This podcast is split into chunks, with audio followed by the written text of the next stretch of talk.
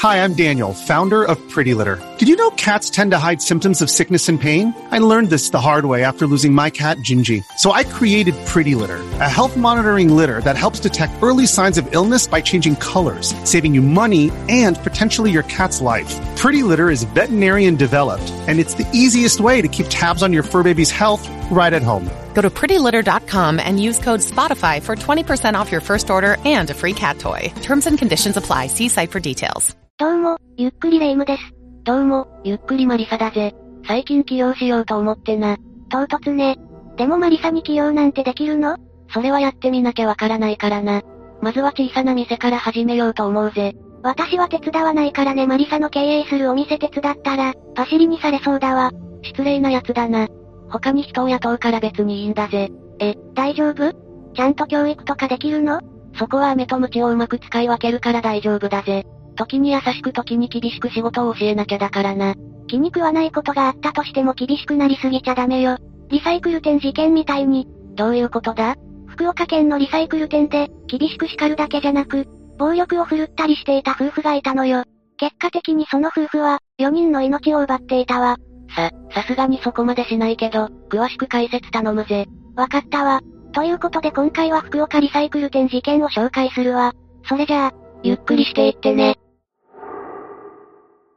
リサイクル店を開業したのは2003年の4月で、後の犯人となったのは、中尾信也と中尾千佐。夫婦は福岡県筑後市で経営していたわ。中尾夫婦は従業員に商品の手入れや店の清掃をさせていたのだけれど、夫婦の決めた基準で仕事ができていなければ激しく叱り、嘘をついていた場合は手を挙げることもあったらしいわ。パワハラってやつだな。さらにこの夫婦は、従業員同士でお互いの仕事ぶりを監視させることもしていて、誰かが問題を起こしたり、仕事をきちんとこなしていない時には、夫婦だけじゃなく従業員にも手を挙げさせていたの。従業員が従業員に暴力を振るう命令をしていたのか。でもそんな命令をするってことは、夫婦は常に店にいるわけではないのか？夫婦が店に顔を出すのは週に1回程度だったんだけど、夫婦は10分おきに店がどんな状態なのか、誰かミスをした人間はいないか、従業員に細かく報告させていたわ。10分おきって逆に効率悪そうな気がするが、それほど従業員に厳しくしていたんだな。そして8月には、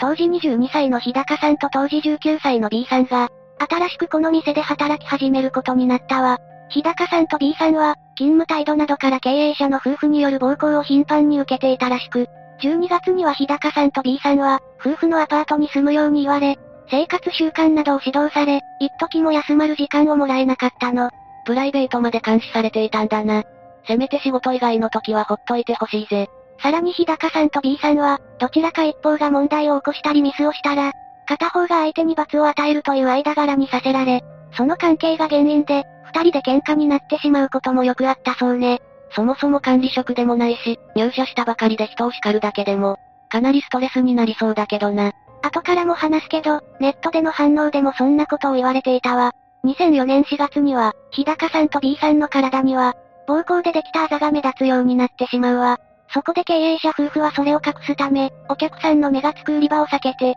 店の裏などで清掃作業をさせるように指示されていたの。あざが目立つほどの暴行って、かなり激しいものだったってことだよな。そうなるわね。この頃、日高さんのお母さんが息子を訪ねて、夫婦の経営するリサイクル店に訪れるわ。でも夫婦は日高さんとお母さんを会わせることはなく、それどころか日高さんに貸し付けたとして、700万円の返済をお母さんに求めるの。え、700万円なんて本当に貸していたのか？まさか、住んでいる場所だって夫婦のアパートだし、プライベートがない生活で700万円も借りるなんてことはないわ。でも日高さんのお母さんはこれを信じて、分割して夫婦に支払うの。そしてようやく700万円を支払い終えたお母さんが、息子に会わせるように求めるんだけど、日高さんと通話状態になった電話を渡すだけで、実際に会わせることなく電話だけでやり取りさせていたそうよ。その時の会話の内容ってわかるのか？わかる範囲だと、日高さんは大丈夫とお母さんに伝えたことくらいね。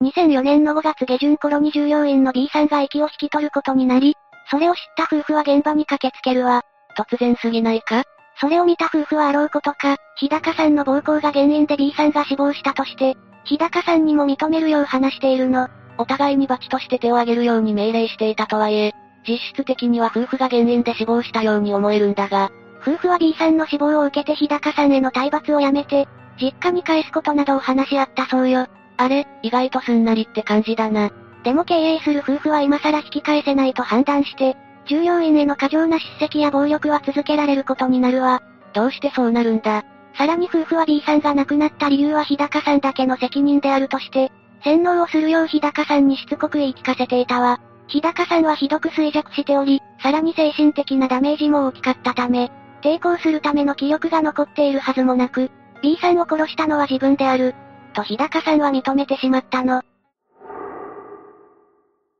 2004年の6月下旬頃、夫婦はいつものように、日高さんを必要以上に叱り、暴行を加えていたわ。そして翌日で日高さんの反省を促したところ、日高さんはそのまま息を引き取ることとなったの。日高さんは結局、夫婦のアパートに住み込みを始めてから、一度も実家に戻ることはなかったわ。え、じゃあ日高さんが最後に親と会話をしたのって、700万円を支払わされた後の電話だけってことになるわね。その後7月になり息子の行方がわからなくなったとして、日高さんの両親は警察に捜索願いを提出。その後も3回にわたって相談をしていたそうよ。そういえば、この事件では4人が死亡していると言っていたが、この時点でリサイクル店で働いている従業員はまだいたのか？2006年の3月になって働き手がいなくなった経営者夫婦は、新たな従業員を雇うことになるわ。もしかしてその従業員っていうのが、そう、次の被害者のことになるわ。しかも被害者になったのは、千佐の妹とその夫の清水さん、当時33歳だったわ。明らかに身内なんだが、妹とその旦那である清水さんが働き始めてからしばらくして、夫婦はあることにストレスを感じるようになる。それは清水さんが、自分の能力や経歴から生意気な態度をとっているというものだったそうよ。そして清水さんの態度が気にならない中尾夫婦は、清水さんを事務所内の一室に隔離して、強制的にそこで生活をさせていたわ。もちろん亡くなった B さんや日高さん同様激しい暴行を加えながらね。本当に生意気な態度をとっていれば嫌われることもあると思うが、何も暴力まで振るう必要ないけどな。実際に清水さんは夫婦に対して生意気な態度をとっていたのか？これについてはよくわかっていないんだけど、日高さんたちへの扱いから考えて、夫婦たちが過剰に反応していただけと言われているわね。そして、その3ヶ月くらい後の6月に清水さんの奥さん、つまり千佐の妹は、清水さんが事務所の一室に隔離された生活を強制させられている中、当時4歳だった息子のひろとくんを残して経営者夫婦の元を去ってしまうの。同じ国で起こっているとは思えない話だぜ。夫婦はひろとくんを引き取って自宅アパートで生活を共にするわ。清水さんの奥さんは1週間ほどで戻ってくるんだけど、ひろとくんはなぜか夫婦に引き取られたままになってしまうの。さらにその後、経営者夫婦の激しい暴力で日高さんたちのように、清水さんも息を引き取ることになってしまうわ。今回の事件は情報量が多いぜ。短期間でいろんなことが起きているわよね。でもこれだけじゃないの。夫婦はヒロト君を教育する中でなかなか言うことを聞かないからという理由で、ヒロト君にも激しい暴力を加えていたの。その影響でヒロト君の命も奪われてしまうのよ。リサイクル店の夫婦は、何かがあればすぐに手を挙げる性格だったんだな。昔からこういった性格だったのか？それじゃあ次に、本事件の犯人である夫婦について解説していくわね。妻である千沢ホステスをしていて、福岡県にあるそのクラブで二人は出会うことになるわ。当時の千沢美人でスタイルも抜群だったらしく、後の旦那である深夜は千沢に夢中だったそうよ。二人はもともとホステスと客の間柄だったんだな。深夜の必死のアプローチが効いたのか、二人は身を結ばれて結婚することに。それが影響しているのか、この夫婦の立場関係としては妻である千佐が上で、結婚後も深夜の頭が上がることはなかったそうよ。実際、B さんが死亡した時に今更引き返せないと判断したのは千佐の方だったようで、深夜はそれに流されるような形でもあったらしいの。尻に敷かれているタイプの旦那ってことか。ちなみにこの夫婦はリサイクル店を開業する前に、干物の行商をしていたんだけど、うまく経営することができず、二人とも自己破産を経験しているわ。気にはなっていたんだが、リサイクル店の売り上げは良かったのか？従業員に厳しいのであれば、それなりにお客さんが入っていたのでは？なんて考えてしまったぜ。それが、リサイクル店の経営もうまくいっていなかったのよ。というのも、従業員に対しての厳しすぎる教育や暴行が原因で、店内はとてもギスギスとしていて、その悪い雰囲気から近所の人も店に入る気にならなかったそうね。それと、とあるものが原因で店に入らなかった人もいるんだけど、それは後から解説するわね。お客さんが入らない店ではあったものの、なぜか夫婦の生活はかなり贅沢なもので、周囲の目を引くほどだったらしいんだけどこれは何が理由だったと思う？日高さんの親から700万円を騙し取ったりしていたし、何かしらの詐欺を働いていたとか？半分当たりって感じね。実は深夜が知人の名義で、勝手に消費者金融のカードを作っていて、そこから現金を引き落としていたの。しかも3社もね。近隣住民はそんな夫婦を見て、子供は一人の女の子がいて、その子は別の町に通っているのですが、いつも旦那さんが高級車で送り迎えしていた。服も高級そうだったし、寿司の出前もしょっちゅう取っていた。相当お金があるんだなと思っていましたと話してたそうよ。高級車を持っていて寿司の出前を頻繁にするってことは、相当な金額を引き出していたんだな。それにその知人の男性は、勝手に作られたカードの存在も知らないんだよな。もちろんよ。だからその男性はカードが不正に作成されたことを、警察からの問い合わせで知ることになるの。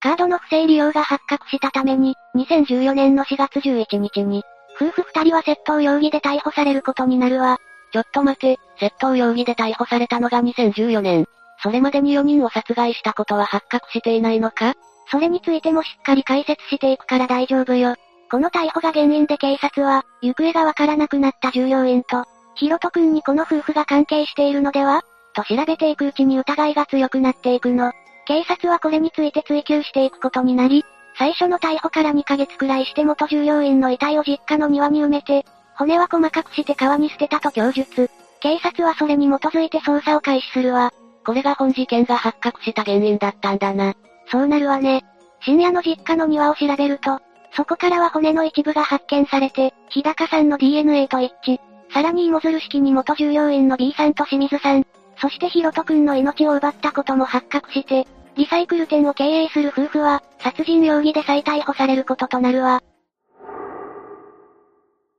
この夫婦にはどんな判決が下されることになったんだ？まずこの裁判の争点としては、夫婦に従業員の命を奪う気があったのかどうかが注目されたわ。妻である千沢はあくまでもしつけという名目で、従業員に叱責や折檻をしていたとして、その事実は認めるものの、死に至るほどの暴力や、深夜との共謀はなかったと発言しているわ。殺すつもりはなくて、ただ従業員を教育していただけだと主張しているんだな。そして4人の命を奪った件については夫が激高してやったとして、無罪を主張しているわ。なんかそれを聞くと、すべて旦那に押し付けているように聞こえてしまうぜ。一方で、深夜は3人へ手を挙げたことや、結果命を奪った事実は認めたんだけど、それらは全て妻の指示だったと証言して従属的立場だったと主張していることから、お互いがお互いに責任を押し付け合っている形になっていたわね。旦那である深夜が尻に敷かれていたとはいえ、共犯であるのには変わりないと思うが、実際のところ判決ではどう判断されたんだ？まず結果としては傷害致死として、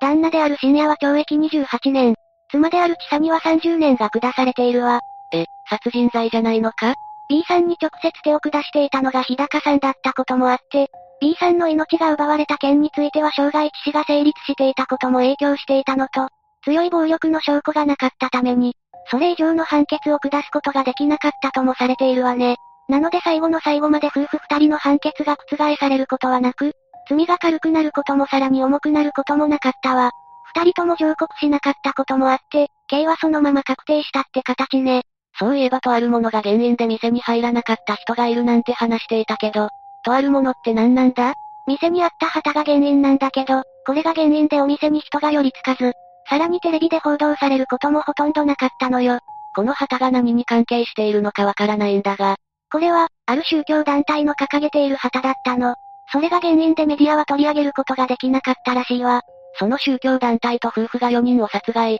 またお金を騙し取ったりしていたことには何か関係があったりするのか？それについてははっきりとわかっていないのが現状ね。でもネットでは、その宗教団体が原因でお金が必要になっていたとか、マインドコントロールのようなものをされていて、従業員に手を挙げていたなんて噂が囁かれていたりもするわ。さらに刑が有期刑で済んだのも、これが大きく関係しているという考えを持っている人もいるわね。そういうのを聞くと、店が繁盛していないのに従業員を、雇おうとしていた意図が他にあったと考えてしまうぜ。それについてもネットでは、宗教団体に加入させるためなんて考えもあるわ。でも結局は謎の多い事件でもあって、確信に迫る情報がないのよね。というわけで今回は福岡リサイクル店事件について紹介したわ。それでは、次回もゆっくりしていってね。